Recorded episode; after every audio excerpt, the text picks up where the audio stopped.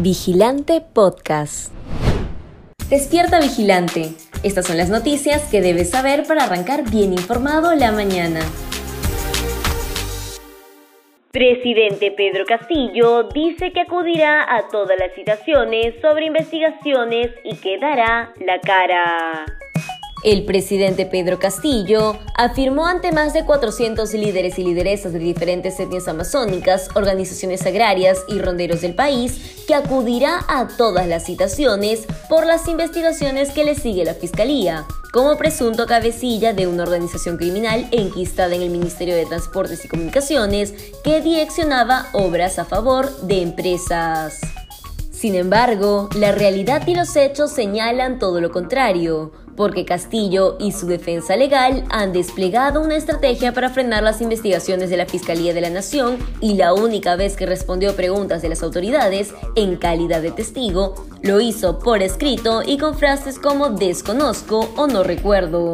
Además, lleva 114 días sin declarar a la prensa ni rendir cuentas al país. Instituto Nacional de Estadística e Informática reveló que hay 1.8 millones más de informales que hace un año en zonas urbanas.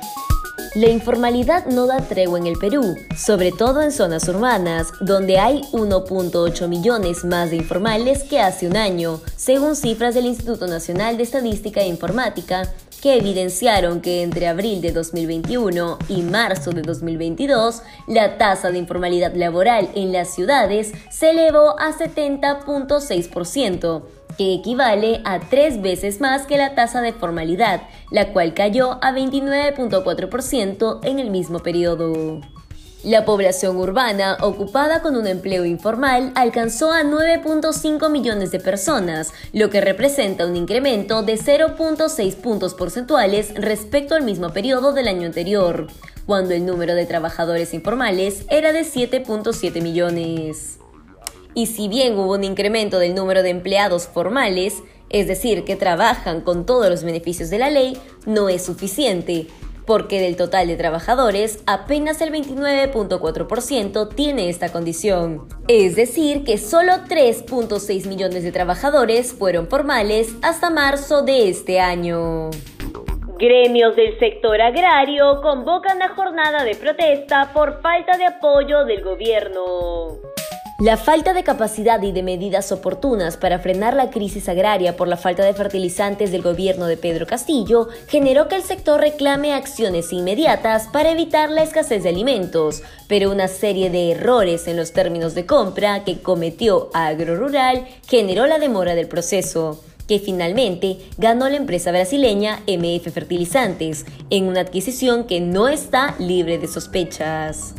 A ello se le suma que hasta el momento la gran promesa de la gestión del profesor Chotano sobre impulsar una segunda reforma agraria no se concretó. Y esto es en parte por las designaciones de funcionarios con graves denuncias y sin perfil necesario en el Ministerio de Desarrollo Agrario y Riego. Es en ese contexto que diversos gremios del sector agrario convocaron a un paro nacional para el lunes 27 y martes 28 de junio, debido a la desidia del gobierno que hasta ahora no logra resolver las demandas de los agricultores. Ejecutivo no cumple con compromisos del Consejo de Ministros descentralizado. El presidente Pedro Castillo y el premier Aníbal Torres anunciaron por todo lo alto la importancia de los consejos de ministros descentralizados para recoger las demandas de las regiones, pero que en realidad han sido espacios de despilfarro y proselitismo político. Para ello, se firman actas en las que se comprometen a atender los requerimientos de los ciudadanos, pero lo cierto es que solo uno de todos los encuentros de este tipo que se han realizado se cumplió con esta formalidad.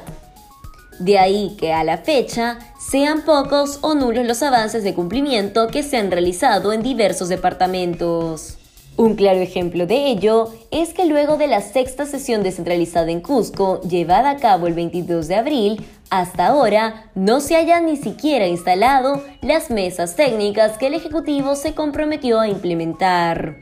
Así lo hizo saber el gobernador regional de Cusco, Jean-Paul Benavente, quien encabezó la mesa multisectorial entre la PCM y organizaciones sociales del sector agrícola, hidrocarburos, minería, desarrollo social y otros. Sin embargo, el malestar se hizo sentir entre la autoridad regional y los dirigentes porque solo acudió el ministro de Educación, Rosendo Serna. Informante anónimo habría dado la ubicación precisa del prófugo ex titular del MTC. Pero agentes oficiales se equivocaron de dirección en el allanamiento. A medida que pasan los días, más son los cuestionamientos que recaen en el Ministerio del Interior y por ende en la Policía Nacional.